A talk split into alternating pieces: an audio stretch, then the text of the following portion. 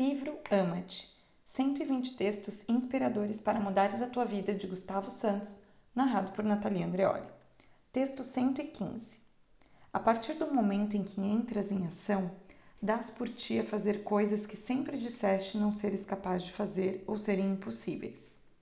Somos os criadores da nossa vida e, como tal, podemos co-criar o que desejamos e sonhamos, mas também dar forma a todos os medos que quisermos e levar a cabo as mais inacreditáveis limitações a nosso respeito.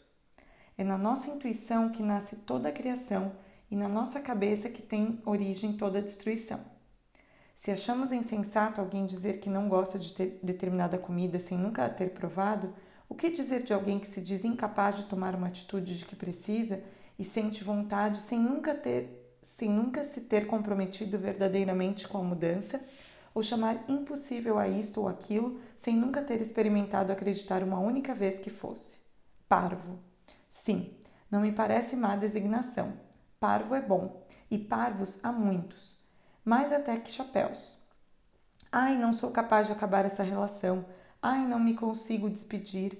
Ai, não lhe consigo dizer não. Ai, isto, ai, aquilo, ai, tudo. É só dores. Mas agora vejamos, quer dizer, Julgas-te incapaz de terminar uma relação onde és infeliz, mas tens a coragem suficiente para te ferires todos os dias permanecendo nela. Sim?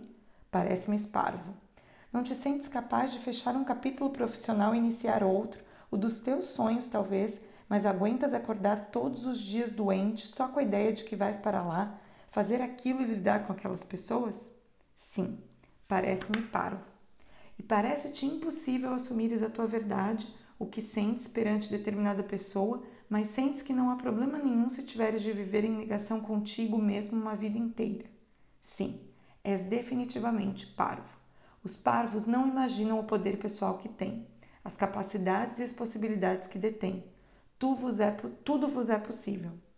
E a ação é o código desbloqueador da mente, é a password. Uma vez em movimento, a cabeça desliga, os medos perdem terreno para a fé e para a confiança. As limitações transformam-se em superação e tudo acontece. Não sejas parvo, sê guerreiro, ama-te.